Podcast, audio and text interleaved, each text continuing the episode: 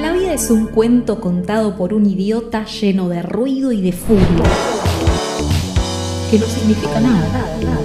El sonido y la furia. El podcast de literatura.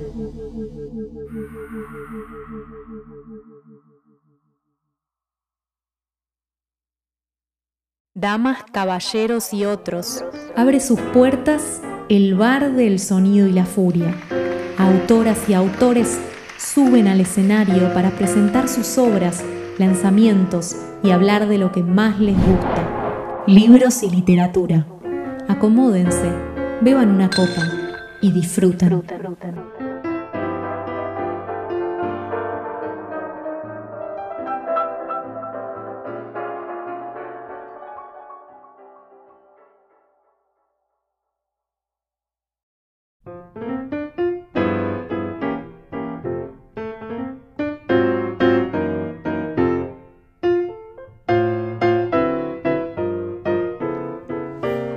Hola Mati, hola Luis Alexis, qué alegría estar una vez más en el sonido y la furia.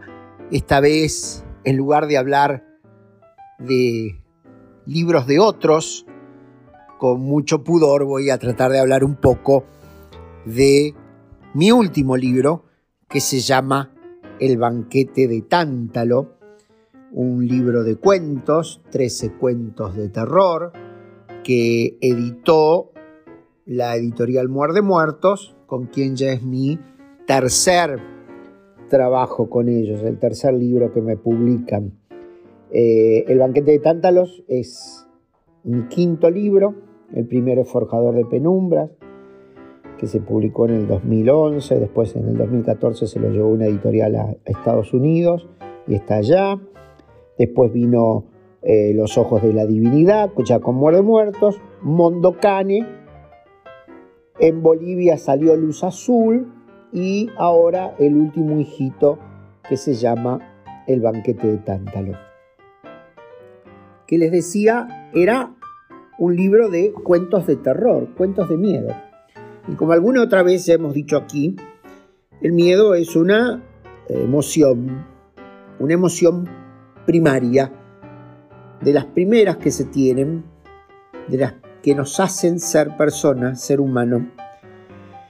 Y las historias de miedo tienen una doble función ya desde la caverna primordial para acá.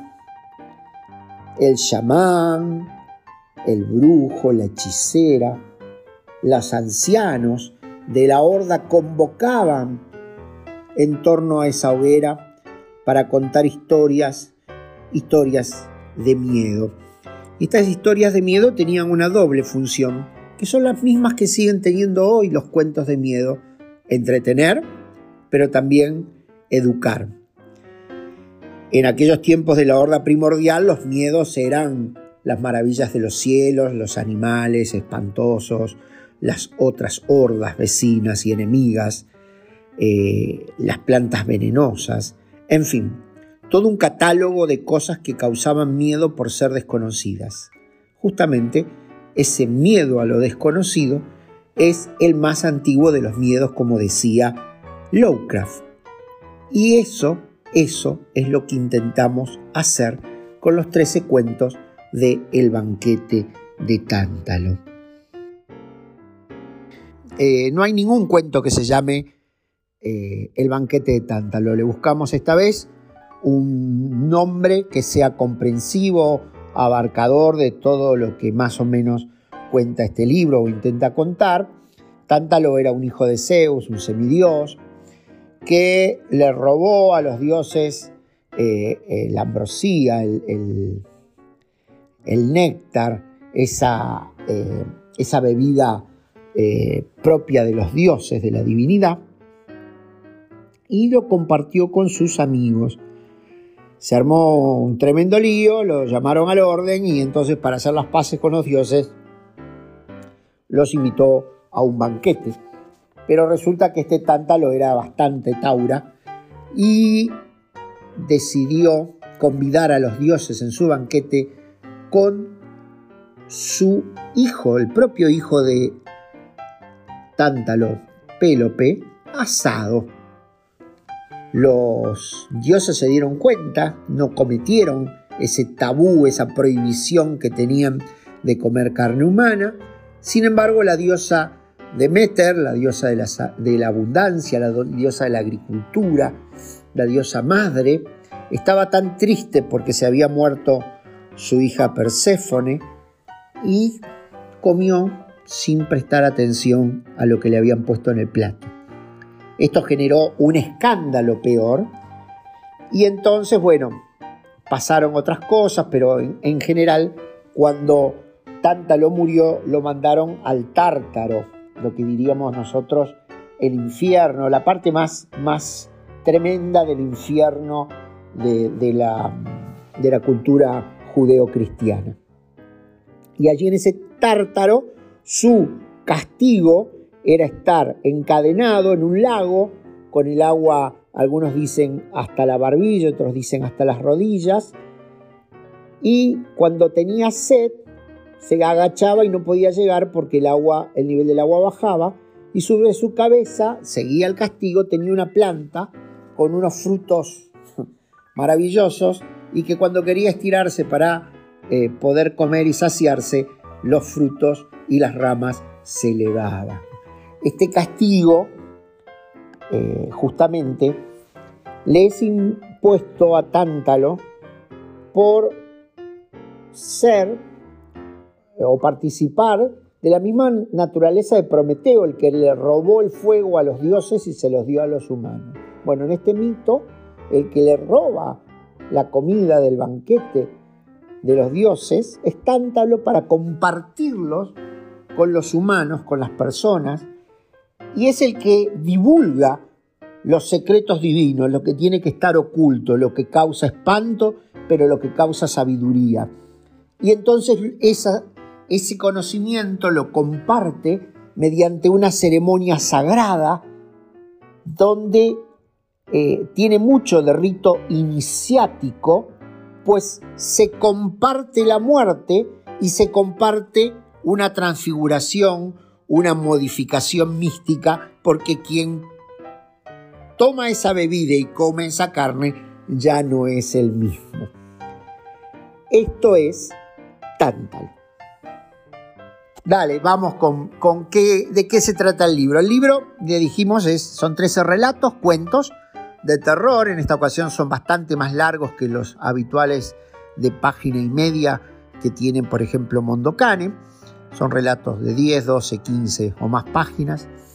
Y mm, tiene para mí un honor, una felicidad, una exaltación del corazón, porque tiene prólogo de Gonzalo Calzada, el director de cine argentino, particularmente de cine de terror, con un sinnúmero de películas de género, eh, por nombrar algunas. Eh, Resurrección, Luciferina y la última de todas, Nocturna, con Pepe Soriano y con Marilú Marini, que hacen un trabajo, sobre todo Pepe, que es increíble y por eso la película está teniendo tanto éxito en el circuito de festivales mundiales de cine. Gonzalo escribe un prólogo muy generoso, yo les voy a leer un, un pedacito, que es para que justamente eh, en la palabra de él diga, cuente qué es lo que hay en Tántalo. Dice, el libro nos recuerda con magistral prosa que el terror es algo tan arcaico como vigente. Aquí adopta la figura de un escurridizo tántalo de múltiples caras. Su banquete viene cargado de relatos que clavan las uñas en la sangre endemoniada de una América prehispánica y nos lleva por un tren fantasma a chocar con antiguos grimorios, universos paralelos, psicofotografía maldita, ritos satánicos, enfrentamientos bíblicos, criaturas antropófagas y fantasmas alienados, hasta dejarnos en la inefable frontera de la ciencia ficción que en la sintaxis de Pablo es tan cinematográfica como poética. El rey Tántalo invita a los dioses del Olimpo a un festín y de forma insospechada les sirve en un guiso a su propio hijo Pélope. De igual forma, atravesar la cocina del señor Burquet será perderse en un ominoso banquete de trece cuentos servidos a un lector que nunca sabrá lo que realmente está consumiendo hasta llegar al final. La mesa está servida y usted, usted fue advertido.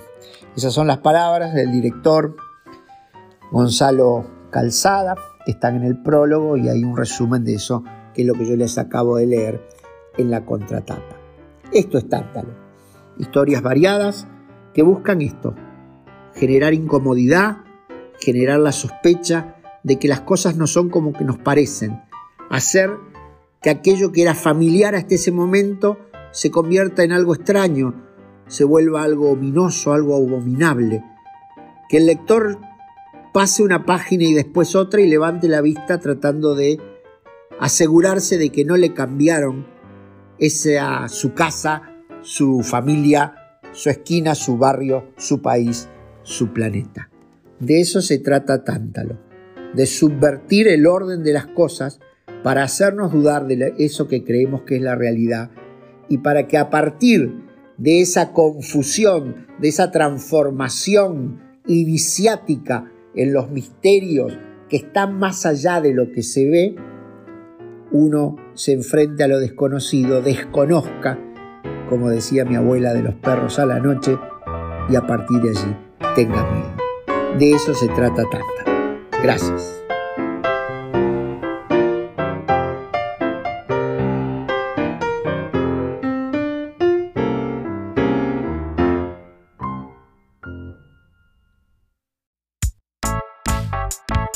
¿Te gusta lo que hacemos y querés ayudarnos? ¿Te gustaría elegir y llevarte libros geniales todos los meses?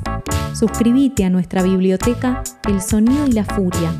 Por una suscripción mínima te llevas un libro a elección todos los meses. Y de paso, nos ayudas a continuar haciendo este podcast y todo el contenido que ofrecemos. Además, formarás parte de una comunidad que recibe una newsletter todas las semanas con contenido exclusivo. También hay descuentos en librerías y en talleres. Visita nuestro Instagram, arroba el sonido y la furia FM y busca el enlace en nuestra bio. Gracias por acompañarnos en esta aventura literaria. El sonido y la furia, el podcast de literatura.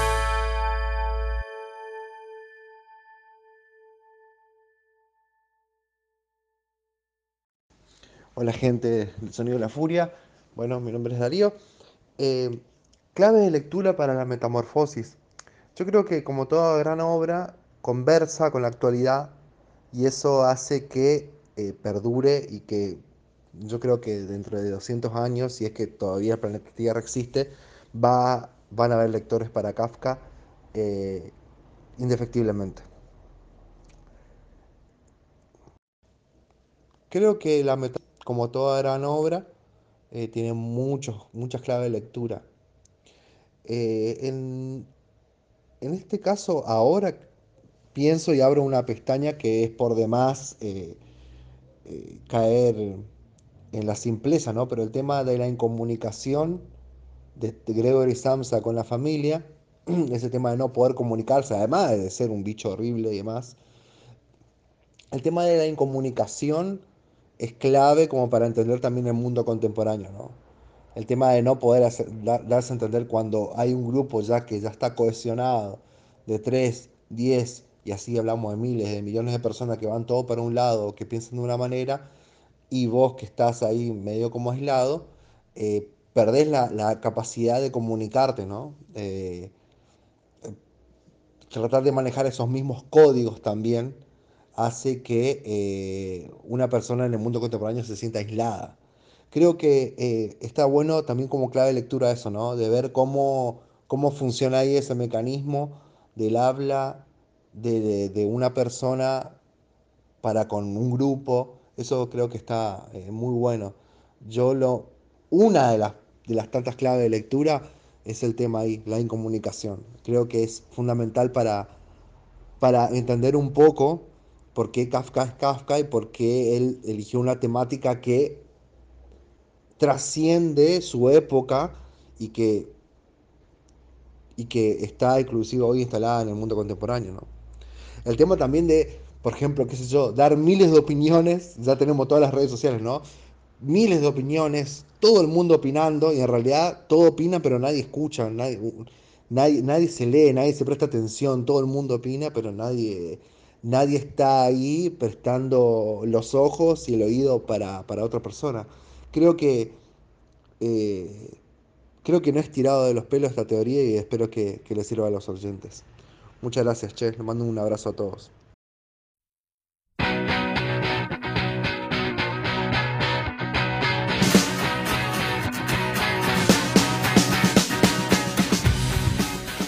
Franz Kafka nació en Praga en 1883. Fue el primer hijo de un matrimonio de comerciantes judíos de clase media que pudieron costearle los estudios.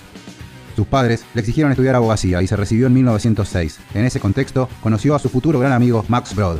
De día trabajó en diversos bufetes de abogados y por las tardes y las noches, por suerte, se dedicó de lleno a la literatura. Ante la ley, El Castillo, sus obras más conocidas de por entonces. En 1911 conoció a Yitzhak Lowy, actor de teatro yiddish. Pronto empezó a interesarse por la mística y la religión judía, que ejercieron sobre él una notable influencia y favorecieron su adhesión al sionismo. Su proyecto de emigrar a Palestina se vio frustrado en 1917, al padecer los primeros síntomas de tuberculosis.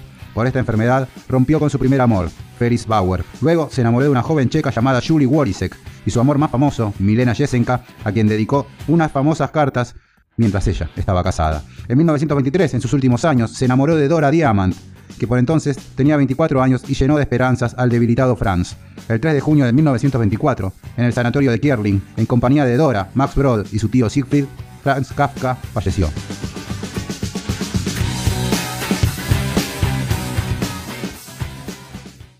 Me encanta que en plena época de la feria del libro nos chupe tanto un huevo. Digo, antes por lo menos íbamos, grabábamos algún que otro nota, comentario, etcétera, recorríamos stands. Ahora ni vamos. No, directamente, directamente. No, yo, yo voy a ir, pero porque voy a ir a pasear. Como siempre me gusta pasear y ver gente y conocer a los que conocemos. Todos sabemos que jamás pagaste la entrada y tampoco la vas a pagar. No, nada. Yo creo que desde los 90 que estuvo gratis la entrada jamás la pagué. Es que en realidad no te avisaron que había que pagar la entrada. No sería delito. no, claro, yo no, no, no. No me avisaron que había que pagar los libros tampoco. Ah, bueno, ahí estamos en otra cuestión.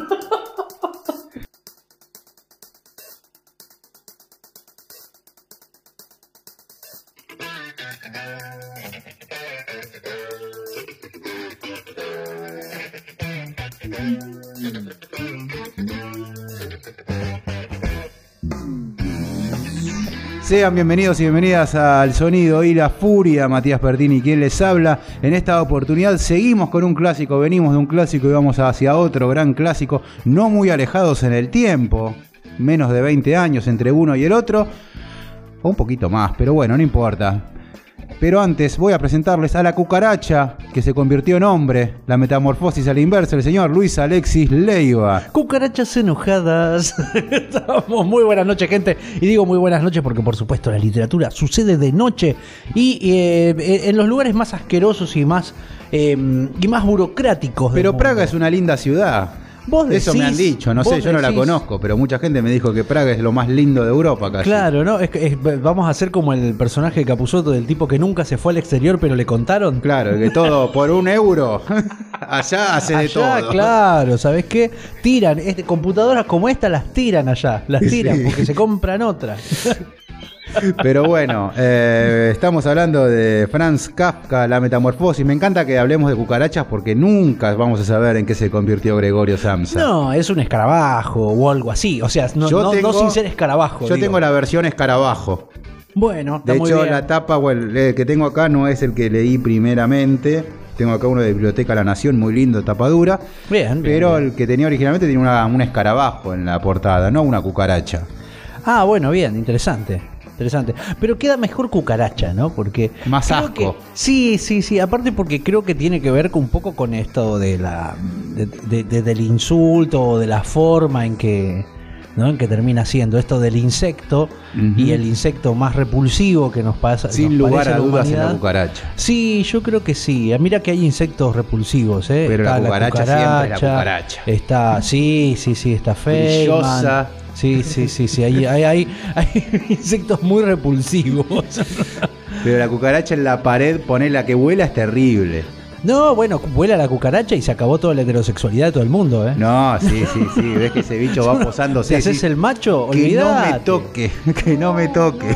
No, no, no. Donde vuela la cucaracha te, te- te sale la voz finita y te escondes bajo la mesa. sí, de una. Creo que más que con una rata, te digo. Y capaz, ¿eh? Capaz. A mí- las ratas me, me dan cosas. A mí me da cosa matar la rata. También, sí. Matar Yo la nunca lo Me- hice. Me, me da, me da cosa. Pero Siempre, la, por la suerte, cucaracha fuera de mi me casa. animo a, a matarlas más, me da Bueno, bronca. Sí. Pero sí, me, pero pasa eso, ¿viste? Y escuchás el ruido del. ¡Ah! ¡Qué cosa fea! Nunca maté una cucaracha descalzo, ¿eh? No. Jamás lo haría tampoco. ¿Sabés qué es la linda? Que, que estés acostado en el suelo en una frazadita o una colchoneta y te pase por encima una cucaracha. ¡Ah! A mí me pasó una vez que me desperté y cuando me desperté vi que con mi cuerpo había aplastado una cucaracha, o sea, había una cucaracha Oh. aplastada en el. Yo no sé si es más asqueroso eh, eh, ese tipo de cosas o encontrar una cucaracha muerta en la comida. Ah, eso no me pasó no, las, por suerte. las cucarachas y la comida, las cucarachas. Pero bueno, pasa, todo. eso Sí, pasa, sí, ¿eh? sí, pasa porque cualquier lugar de comidas, hasta el más prestigioso, Tiene ratas y cucarachas. Sí, siempre. sabelo, sabelo. Sí, sí, sí, sí, tal cual. Pasa que algunos tienen el decoro de que no llega al plato, nada más. Eso es lo que varía entre un, re- un restaurante de muy barato, probablemente llega al plato. Tiene la delicadeza de que no te estén caminando. por- Vos sabés que había un. eh, Antes de que lo termine de decir, me acordé. Había un barcito, ahora lo sacaron. Eh, no por esto, lo sacaron porque nada, les quitaron el negocio la parrillita que estaba justo al lado de la estación de ferrovías del, del tren de retiro. Ajá. de, ¿no? del, del ferrovías de retiro, del tren. Y mm, había una parrillita, lo de Carlito, alguna cosa así se llamaba. No es la de lo de Carlito de ahí de. No, no, la de- no, Chacarita, la de no, no, sí. no es esa. De Pero estaba ahí en retiro. Y me acuerdo que te- vos estabas sentado al lado comiendo, ¿no? Y, y en la, y en la pared que estaba al lado de la mesa corrían las cucarachas así para arriba. Sí, te- ah, no todos estaban en la comida, te acompañaban. Te decían, che, viste, está bueno el lugar, ¿no? Viste, sí, acá se come bien, te decían ellas. Yo tenía un, Interesante. un, un chino que estaba cortando el fiambre con el cuchillo, pasó una cucaracha y con el mismo cuchillo la mató a la cucaracha y siguió cortando. Y lo hizo casi a la vista de todos, ¿no? Maravilloso, maravilloso. Pero bueno, de eso, No, no vinimos a hablar de cucarachas y de recticidas. en realidad, mm, sí. Más o menos. Sí, prácticamente que sí. Porque estamos hablando del libro más conocido de Kafka. Creo que acá no hay dudas de que si alguien te dice nunca leí a Kafka, ¿por dónde empiezo? Y la Sin lugar a dudas. Anda por la metamorfosis, sí. Que ya arrancamos con el tema del nombre. Ajá. Porque no lo voy a pronunciar en alemán porque no hablo alemán y creo que nunca hablaré alemán. Pero bueno, sería de Die Verwandlung, es el nombre original, que eh, no quiere decir otra cosa más que la transformación. Se ve Bueno. que alguien cuando hizo la traducción al español Sí. le puso la metamorfosis y de ahí en adelante Quedó. Quedó. quedó. Sí. Que no tiene nada que ver, una cosa es transformación y otra es metamorfosis. Pero a partir de eso, de ese cambio de título, hay mucha Me gusta que busquemos la diferencia. Déjame mucho que la ensayo diferencia. referido a cómo nos cambió la lectura esta traducción. Claro. Porque la transformación parte de una novela real, Sí. una novela realista, y la metamorfosis ya la sitúa como una novela de fantástico. Es que hay, hay todo un montón, hay varias de formas de lectura. A ver, metamorfosis dice que es una tra- la transformación que experimentan determinados animales en su desarrollo biológico y que afecta no solo a su forma, sino también a sus funciones y su modo de vida. Es típica de los eh, poliquetos, equidermos, bueno, y de diferentes insectos y crustáceos. Bueno, el caso Eh, más clásico sería la metamorfosis de una oruga en una mariposa, pongámosle. Sería... Claro, que no es lo mismo que transformación. Una transformación ya sería en algo no biológico, o sea, una transformación hacia otra cosa. Claro, es el cambio de una cosa hacia otra diferente y en cambio la metamorfosis es casi una evolución. Una evolución. Es como si fuera una evolución. O sea que no es evolución, es- pero El título es satírico, si querés. el título ya está dando una lectura. Claro, por eso te digo. Sí. Si nos quedamos en la transformación, sería una novela realista. De alguien que se Bueno, transforma bueno. en otra cuestión. Sí. Y metamorfosis ya parte desde lo fantástico.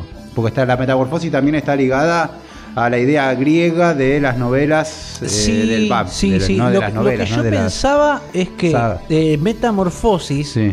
es una lectura en el sentido de que, mm, de que quiere decir que ya eh, Gregor Samsa era una cucaracha en su interior. ¿No? Como que eh, termina de metamorfosearse Sí. en cucaracha, en, o en cucaracha, en insecto, ¿no? Sí. Pero él ya lo era.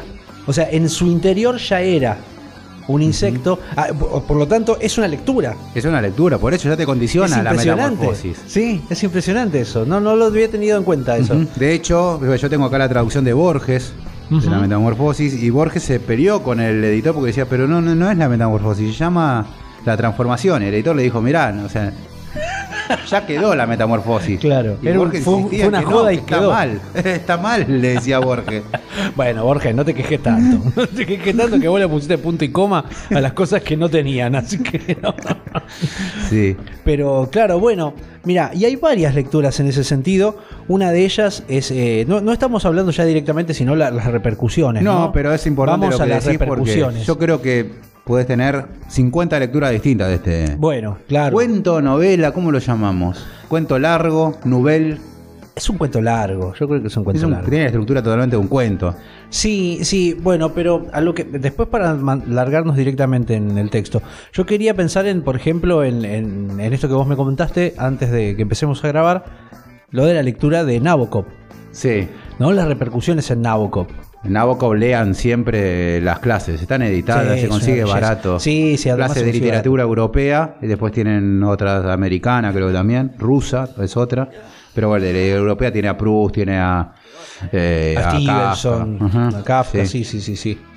Eh, bueno, y que él decía que no, no, mm, eh, que, que lo peor que puede haber para la metamorfosis es una lectura autobiográfica o lectura Es la que no aceptaba él, no sé si es la peor. Para mí también es muy válida, ¿eh?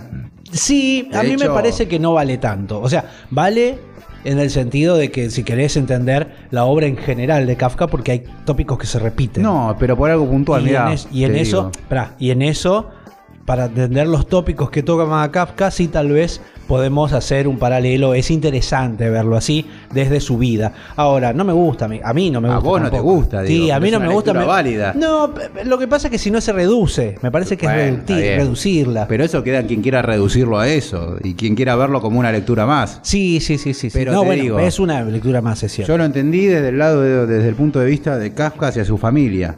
Él fue obligado prácticamente a recibirse de abogado y a, vivir, a trabajar de abogado cuando él quería ser escritor.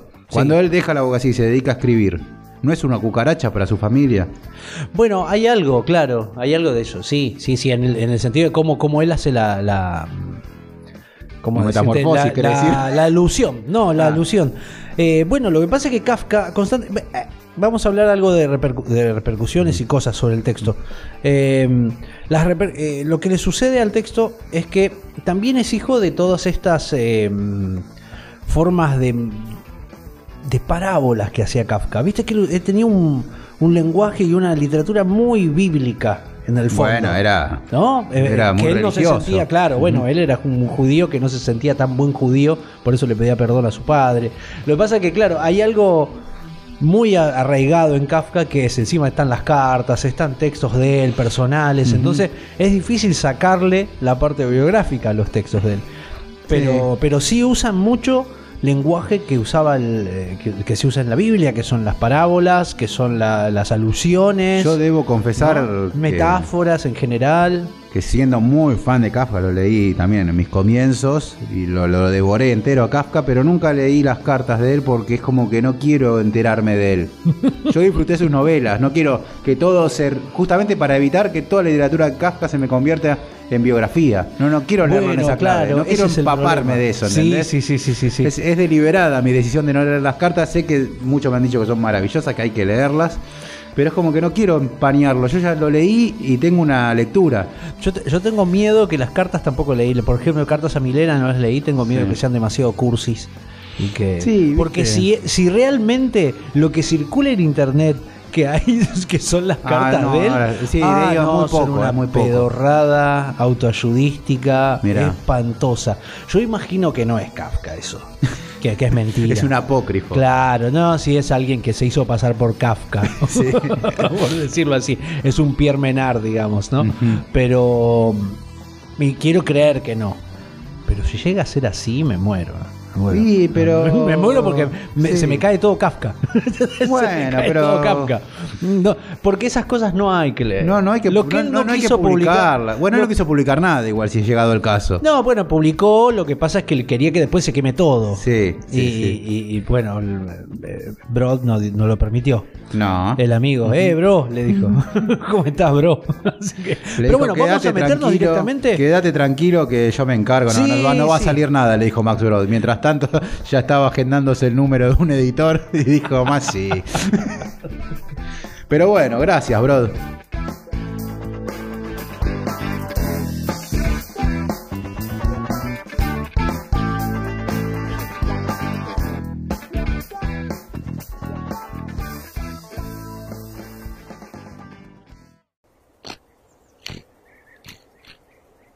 Al despertar, Gregorio Samsa una mañana, tras un sueño intranquilo, encontróse en su cama convertido en un monstruoso insecto.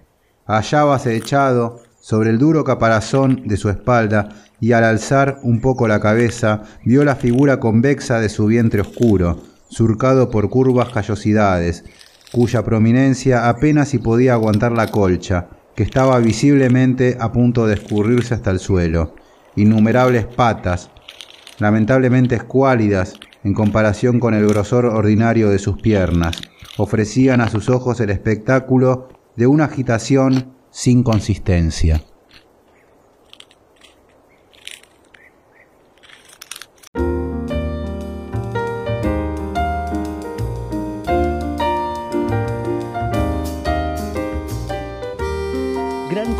Comienzo, gran comienzo. Famoso Aparte- comienzo. Sí, famoso, aparte conocidísimo.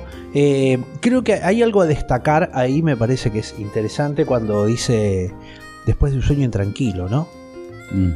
Después de un sueño intranquilo y que te lo deja ahí, ¿no?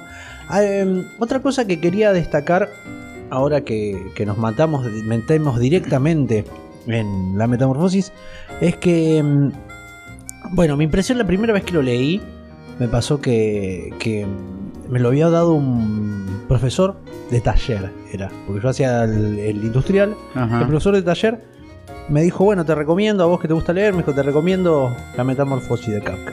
Habré tenido 15 años yo, como mucho, 14. Y el primer, eh, la primera extrañeza fue que yo pensaba, la metamorfosis, me dice, es un tipo que se convierte en cucaracha, me dice él, ¿no? Es una cosa así, se convierte en un No hay bicho. mucho más para decir. Y léelo, me dijo. Bueno, dije yo. Y en vez de tener el, la típica, el típico discurso, típica mm, eh, narración de ciencia ficción donde está el científico loco que se termina convirtiendo como en la mosca, Claro, ¿no? ¿Le, ajá. ¿te acordás de la mosca que Sí, sí, se- sí. quería hacer una teletransportación y se transforma en una mezcla de ser humano y mosca? Eh, no, arranca convertido. Directamente, nunca supimos cómo él era antes. Hasta Claro. que no empezó a, a- a rememorarse. ¿No? Pero, pero me pareció Y tampoco sabemos en qué se convierte. Es un insecto. Claro, en esa especie de Pero- insecto, de que, que no sabes ni por qué, ni con qué razón. Y lo llamativo era que a él no le importara. Bueno, que su prioridad no era. Che, me convertí en esta. ¿Qué, qué me pasó? Bueno, pero tengo que ir a trabajar. Mira la hora que es, dijo, ¿no? y, y no le importaba el estar eh, convertido en, en ese bicho, ni le asombraba, ni le daba asco, ni nada. Intenta hablar y no puede. además. Ay, cuando intenta hablar, que es tremendo, porque, porque le sale como una especie de cosa gutural. Es, es interesantísima la tercera persona en la que está narrado, ¿no? Eh, porque se aleja y se pone en el punto de vista de él también. Y, y solo se, se va desde él la tercera voz cuando. mm, La voz narrativa en tercera persona, quiero decir. Cuando, cuando, cuando va sobre el final, Claro. ¿no? Cuando él muere, ¿no? Sí, Cuando sí. va sobre- No digas Perdón, ay, no, la puta. que spoileaste parió. la metamorfosis. Pero, parió. Ya te spoileamos la metamorfosis que tiene como 100 años. Más de 100 años. Sí, sí, Más de sí. 100 años. Pero bueno, 107. y hay una cosa que sucede. Yo lo- eh, en, en las clases de Piglia, cuando él habla del cuento, ya lo hemos dicho alguna vez, creo. Ujú. Esto de que las historias eh, son do- los cuentos son dos, dos historias, ¿no? Una que va por debajo y una que va por arriba, por arriba. Y Piglia habla justamente de, de- de Kafka. En un momento y tira un ejemplo de Kafka y dice que Kafka lo construye al revés. Claro, sí, te Él iba a decir que no se rompe, que no, rompe claro, él hace al revés. Kafka lo que hace es poner lo que es la segunda historia, que sería la que nos sorprende, por arriba. ¿no? Es la que nosotros leemos. Y Es vamos leyendo la primera historia. Él convertido en bicho ya. Claro, él ya convertido en ese bicho y qué le pasa, ¿no? Eh, que eso podría pasar sobre el final en cualquier otra historia. Cualquiera hubiera empezado contando cómo es. Que termine eh, con él convertido del claro. bicho arriba de la cama y termina ahí. Claro, podría terminar ahí. Eh, en cambio, Kafka hace al revés. Hace todo lo que es contar en detalle toda esa segunda historia y después te vas enterando de la primera. Ahí te das cuenta que Kafka es un autor de comienzo de siglo, esta novela es de 1915, y ahí te das cuenta cómo mete la literatura del siglo XIX con esas descripciones tan perfectas, extensas Sí, a veces, Sí, sí, sí, sí. y cómo lo manda al siglo XX, ¿no? Es como un, Sí, sí, como hace- un polo que lo va moviendo, ¿no? Hace una transición ahí dentro. sí, sí, tal cual, porque aparte eh, acelera, acelera momentos. Hay elipsis, así que vos decís, pam, ¿qué Claro, pasó? ¿Pasó un día? claro. ¿Cuánto pasa? Digo, no, no hay una noción clara del Aparte, tiempo. viste que es cuando se duerme. Viste que termina de comer y se duerme. termina de comer, se duerme y se despierta y ya pasó no sé cuántas horas. Y él está ahí, ¿no? Y él escucha las voces. O sea, el punto de vista está tan bien logrado en ese sentido. Eh, es, es- es genial porque aparte te, te- te va explicando la mente. Es imposible no querer a ese bicho. Es tremendo, pero porque vos lo querés porque lo entendés desde que la voz te habla de su perspectiva. Porque vamos a, a- a comentar un poco más, ¿no? Sabemos que Gregorio Samsa se despierta convertido en cucaracha y que su primera preocupación es que no puede ir a trabajar. Claro, que llega condiciones. ¿Por qué? Porque Gregorio Samsa es quien mantiene a, a esa familia, es el pilar de esa familia, es el es el, el personaje de esa familia que va al que a todos apuestan porque es el que los va a sostener a todos, ¿no? sí, sí, sí, eh, porque aparte es el que los man- eh, El que genera los sí, ingresos. Sí, el que genera los ingresos. El padre parece jubilado. Eh, La hermana es muy también. joven. La hermana es muy joven y él, y, están y él estaba pensando, estaba planeando pagarle los estudios a la hermana, Sí. ¿no? Entonces él se siente en la obligación de mantener esa familia. Y hay algo interesante también, otra cosa me parece para destacar en el texto. Me imagino que lo habrán leído y si no ya no lean luego es un ratito.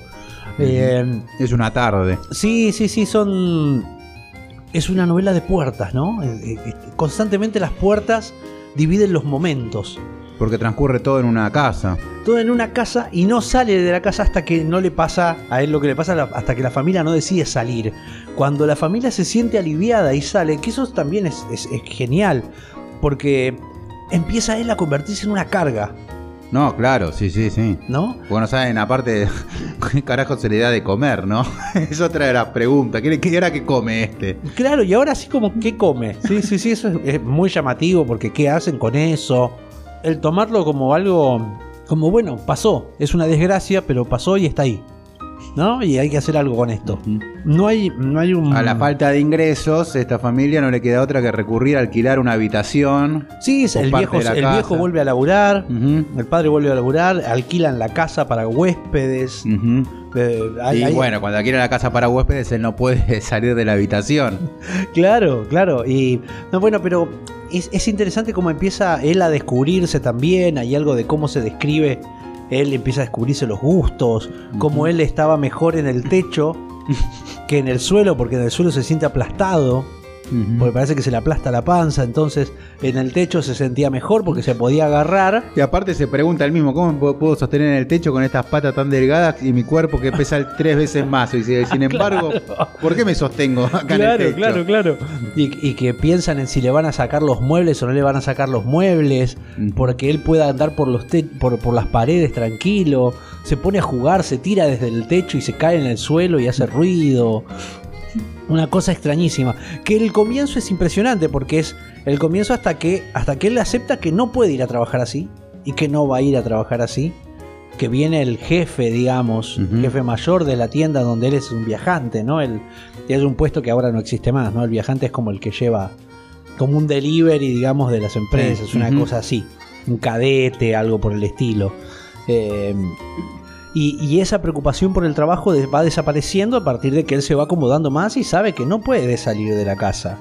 ¿no? Y, y, y- y es tremendo. A mí me hace acordar, y son casos tremendos, ¿no? Lo que estoy por decir, pero me hace acordar cuando, cuando alguno, algún integrante de la familia, sobre todo las cabeceras de la familia, los que cuando las familias dependen mucho de una sola persona, y esa persona sufre un accidente, tiene Bueno, yo algo, lo pensé así, como un pasa algo. discapacitado, Sí, ¿no? es- as- eh, eh, yo fui, por ahí también, sí.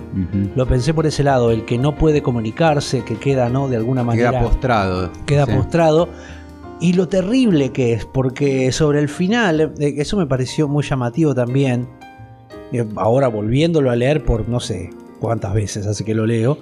Eh, que vos te vas aliviando con la familia cuando se muere. Es muy feo. Claro, porque sí, sí. que ellos empiezan, bueno, ahora sí vamos a poder estar tranquilos. Y sí, ¿No? Y hacen como, un, como una liberación, como, como que están en paz. Y no te lo describe con ironía, Kafka. Ni siquiera criticándolos. digo, Eso es tremendo porque ni siquiera los critica. Tiene tantas lecturas. Claro, No, Tiene claro. infinitas lecturas. Te apena que él se muera porque de alguna manera decide morirse. Se lo decide igual, sí. sí. ¿No? Es como que él decide, bueno, ya está. ¿No? Ya está, ya dice demasiado daño. Como diciendo, porque encima termina haciendo eso él. ¿No? Él, eh, que sin querer, termina haciendo daño él. Y él sabe que hace daño sin quererlo. Y eso es tremendo porque él no puede expresarlo. Tampoco puede expresarlo, exacto. Que, que es, que es una de las peores partes. Es como que todo el tiempo está encerrado él, ¿no? Está doblemente encerrado.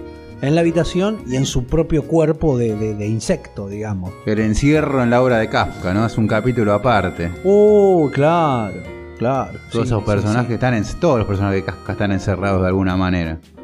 Cercados todo el tiempo por algo de afuera que no tiene explicación. Digo, así lo reducimos a la obra kafkiana. Sí, sí, algo. Bueno, sí, sí. Pienso en ante la ley y es eso. Pienso.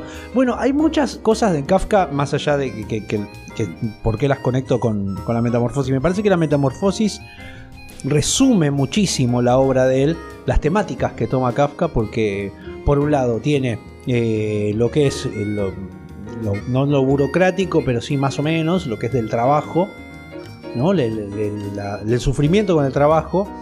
Después tiene eh, esto de, la incomodidad con la familia, ¿no? La incomodidad con la familia, el- la carga, todo, todo ese tipo de cosas están. El encierro constante y la alegoría, ¿no? Porque, bueno, Kafka tiene muchos relatos que son como, como especie de leyendas, de, la- ¿no? de parábolas, Sí. que son un animalito que es tal cosa y vos decís esto es una pelotudez, pero después es muy feo lo que pasa. Sí, bueno. Digamos, son, son historias como muy. que parece que parecieran infantiles o parecieran moralizantes y no tienen nada de eso. No tienen nada de eso. Y es más, te dejan muchas veces muy tecleando ahí, ¿viste? Bueno, ¿qué pasó acá? ¿No? Y Sí, eso, sí, sí, sí. y eso es interesantísimo. Y me parece que la metamorfosis eh, condensa todo eso. Me- bueno, como decíamos antes, hay lecturas de, de este texto eh, biográficas como ciencia ficción también. Está planteado como ciencia ficción, ¿no? Y de- pero me parece que no, No, es, no es ciencia ficción. no es ciencia ficción. Es una novela totalmente no. realista con una inyección de fantástico. Claro, hay algo de lo fantástico ahí. Bueno, en, en el sentido de lo fantástico, de la, de la cotidianeidad, que se ve interrumpida por un hecho fantástico, ¿no? Del, de la- de- del género fantástico. eh, ahí responde, pero justamente Kafka hace al revés. La cotidianidad de esta novela, nosotros solamente vemos, o de este cuento largo, solo vemos él ya convertido en cucaracha. Y deducimos la, la cotidianidad que tenía. Claro, sí, sí, sí. No, es Porque que la cotidianidad que él tenía era, no era demasiada, era ir a laburar. Volvía, tenía Y planes sí. y nada más, y su vida había quedado reducida a nada, a, a la dependencia de su familia, digamos, a que su familia dependía de él. Y en un punto es tremendo porque todos pareciera que vivían de él. Sí, sí, todo vivían de, su todo lo vi- explotación, sí. Claro, y cuando él ya no puede más termina siendo una carga. Es como si fuera por ahí la cosa, ¿no? Y claro, sí, sí, sí. Es, es tremendo. A mí me parece que eh, eso es una de las posibles lecturas también, ¿no? No, hay un montón, como yo te decía. Yo cuando veo esa queja de Nabokov hacia la biografía de Kafka y pensaba en eso, ¿no? Que toda la familia deposita en vos que seas a un abogado, que seas un médico, que seas algo que vos no querés ser, y cuando vos elegís ser lo que querés ser, sos una carga también. Claro. Porque hay algo Imagínate de, que le digas, de la "Bueno, quiero ser preparación". escritor, y la puta madre. Claro. Teníamos otro plan para vos. Pero la, claro, la preparación también es que es que eh, es, pre- es prepararlo, es darle un lugar para que todos podamos beneficiarnos con eso, es como bien desde la visión de la familia, en vez de él, ¿no? No hay un desarrollo de él, siempre hay un desarrollo para el otro, Ujú. ¿no? Un servicio hacia el otro. Y que él no puede entender eso. Y en la enajenación en la que está Gre- Gregor, Gregory, es, me, me parece muy interesante. eh, Porque él no concibe el mundo de otra manera que, que- que cumpliendo lo que él tenía que cumplir. Así es, ¿no? sí, sí. Es un personaje gris más de Kafka, ¿no? Pero el más que más, creo, por lo menos creo que es el que más se termina queriendo. A esta cucaracha. Sí, sí, que con una manzana en la espalda. Ah, Ay, qué feo, qué cuando anda con la manzana en la Pero espalda. bueno, ¿qué más podemos comentar de la metamorfosis? ¿Qué sé yo? Que Kafka es un puto genio. sí, bueno, claro. No, no estaríamos diciendo demasiado, pero. No es nada nuevo, ¿no? No, Pero- claro, no estamos descubriendo nada. Pero, pero de verdad que es interesante. eh, 32 años tenía cuando lo escribió. 32 años. Y 32 años. sacó esto, ¿no? Porque aparte eh, hay un momento de comicidad muy grande, ¿no? Cuando lo ve. Cuando, Y que- parece una parodia de esas de la tele que te pone a la tarde, ¿viste? Sí, en algún momento es parodiable o, o es eh, eh, cómico. Sí. ¿no? Toda la conversación del jefe cuando va a verlo, que dice, bueno, pero ¿por qué no sale? Y le dicen, vamos, usted no va a ir así, usted, llega, eh, usted no llegó nunca tarde, vengo a verlo porque me preocupa. Y abre ¿no? la Y- puerta. Y, claro, y cuando y él le quiere contestar, le hace no sé qué. Y todos no pueden entender qué ruido es el que sale de ahí. No, porque también es esa. ¿no? Sí, ¿Qué, sí. qué es lo que escucharon ellos? ¿No? Es- eso me parecía también muy llamativo y muy, muy divertido, porque la imposibilidad de él, lo ridículo. Hubo de serie, dibu- un dibujo, serie, película. Debe haber, ¿sabes qué? No sé si hay película, ¿eh? No sé si hay película. No, no recuerdo bien. Cómic Eh. he visto. ¿Eh? Llevada al cómic la he visto. Sí, sí, sí, sí, porque es más, más sencillo de llevar Sí, sí. por el lenguaje, ¿no? Pero. Pero sí, de de películas no sé. Bueno, la cuestión es que me parece que es interesante para, también para pensarnos en cuanto a lo que es el trabajo, ¿no? Y bueno, Eh, claro, sí, sí. La ahí- gran denuncia a la burocracia de la explotación de Kafka de comienzo Bueno, del pero, siglo, ¿no? pero más allá de- de- del, tiempo contextual en el que se da el texto, también estamos nosotros. Digo, hoy en esta idea del. del ¿Cómo es? De ser tu propio jefe. Bueno, hoy, también. hoy eh, en Argentina sí, difícilmente encontremos a alguien que no tenga por lo menos dos laburos. sí. Bueno, Estamos en una Claro. situación así, ¿eh? claro. Miren a nuestro alrededor, nosotros, por ejemplo, tres. Podríamos Como mínimo, sí. Como mínimo Como tres. mínimo tres y si consideramos esto, cuatro. Sí, tremendo. O sea, tremendo. decís, che, ¿qué pasó? Sí, sí, sí. To- todos, todos lugares de fuentes de ingreso eh, estamos teniendo un montón. Y no para vivir como reyes, No, no, no, precisamente. Digo, no es que tampoco decir tengo cuatro laburos. y- Estamos, estamos cumpliendo el sueño de Pergolini, ¿no? Tres o cuatro laburos frilos, dijo, ¿no? Pero es difícil. Hoy ser un emprendedor realmente. No, y pe- claro, claro. No, pero aparte porque eh, eh, lo que no se dice cuando te dicen ser tu propio jefe es que también sos tu propio empleado. Entonces, ¿no? No, Terminás sí, sí. siendo el todo. peor patrón que uno puede tener es uno mismo. Y, y es feo porque, Porque, sabe cuándo te está rascando la pelota. cuando estás boludeando ese primero en darse cuenta. ¿Cómo te cagas a pedo con Claro. eso? Claro, ¿no? Dale, vago de mierda. Eh, no, no, eh, a mí me parece que es, es tremendo. y aparte la obligatoriedad del trabajo, el cumplir las expectativas de, ¿no? No, sí, Hay sí. algo de eso también. Porque, por ejemplo, sin ir muy lejos, nosotros en todos lados está la expectativa de cómo te tienen que ver. No, cómo te tienen que ver, cómo tenés que ser. Digamos, nosotros estamos, eh, eh, sin ir muy lejos, haciendo este podcast eh, en las redes sociales y haciendo todo un montón de movidas para poder seguir haciendo contenido. Pero nosotros sabemos que hay otros que lo hacen, que hacen muchísima más plata que nosotros. Bueno, sí, ¿No? y haciendo Y- mucho menos. Y mu- haciendo mucho menos, Sí, claro. Y, y por otro lado es que, bueno, pero acá tenés que hacer tal cosa y tenés que hablar.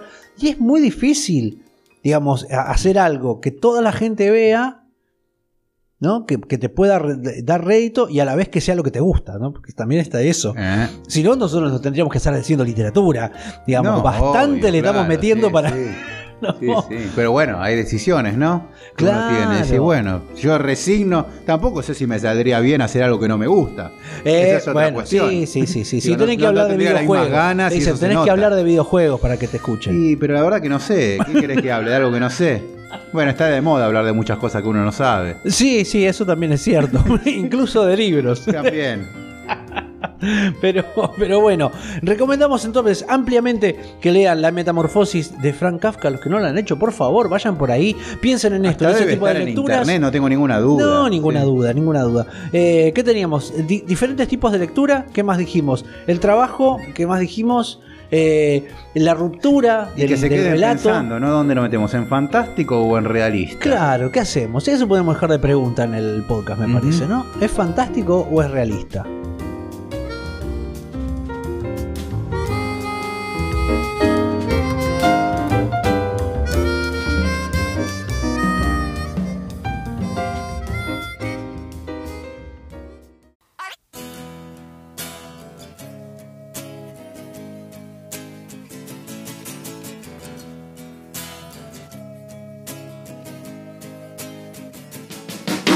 Momentos finales aquí en el sonido y la furia. Nos hemos sacado un clásico de encima. En realidad ya lo habíamos hecho cuando estábamos en Éter, pero nadie nos escuchaba cuando estábamos en Éter. Ahora ni mucho nosotros. tampoco, pero. Ah, no, mentira. Ahora se Ahora escuchan bastante. gente La verdad que sí. y sí. están esperando y, y la verdad que Y si no agradecemos subimos- mucho de eso. Sí. Y si mandamos libros también, así que eh, den Ah, señales de que hayan los envíos. ¿no? Sí, sí. Uh, bien, bien, bien. Después Ahí vamos a el amigo. Vegetti nos estuvo escribiendo, le llegaron sus libros, así que feliz porque yo a veces lo dejo en el correo y no sé qué pasa después. A ver, a ver si Y llega. si no llega, que de qué me disfrazo, ¿viste? Como que yo uno va, deja ahí el paquete y no sabe después qué puede suceder. Claro, sí, sí, sí, pero llegan. A uno llegó, ahora esperemos que nos den señales la- los otros que recibieron. Bueno, bien, bueno, ojalá. Pero ojalá. bueno, nada, agradecerle a todos los que hacen posible el sonido y la furia mediante la suscripción que ustedes ahí tienen en, en el Instagram, se meten ahí en, en la bio y pueden suscribirse quienes quieran o que aporten un cafecito, todos bienvenidos.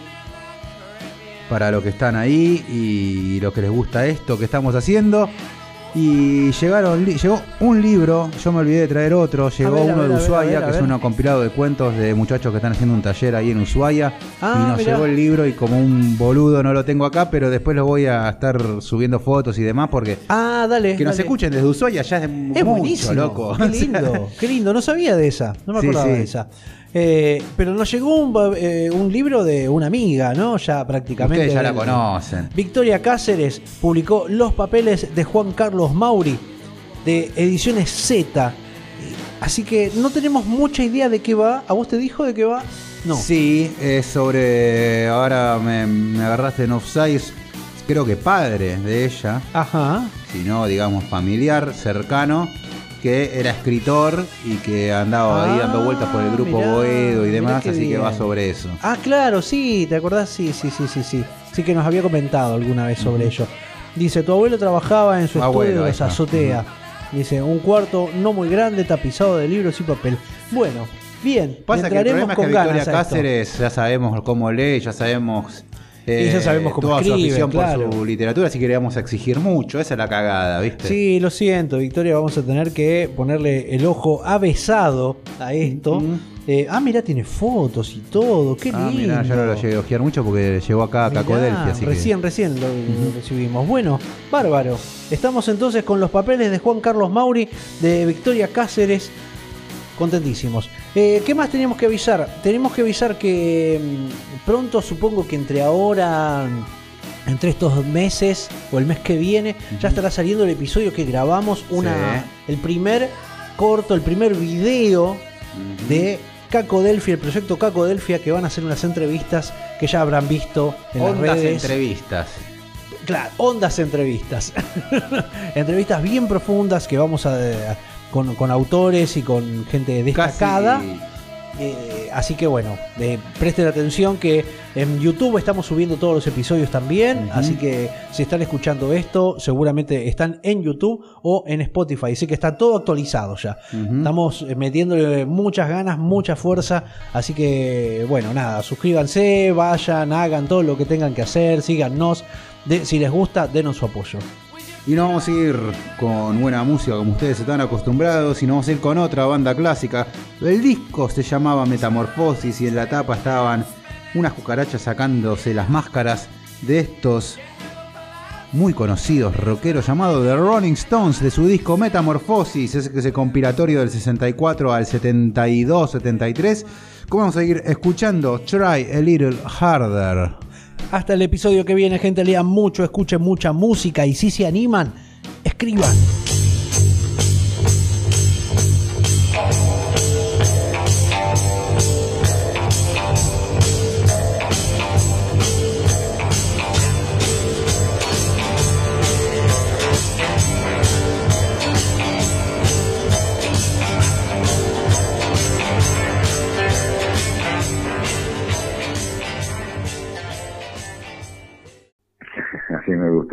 Aguante la literatura. Te mando un abrazo muy grande.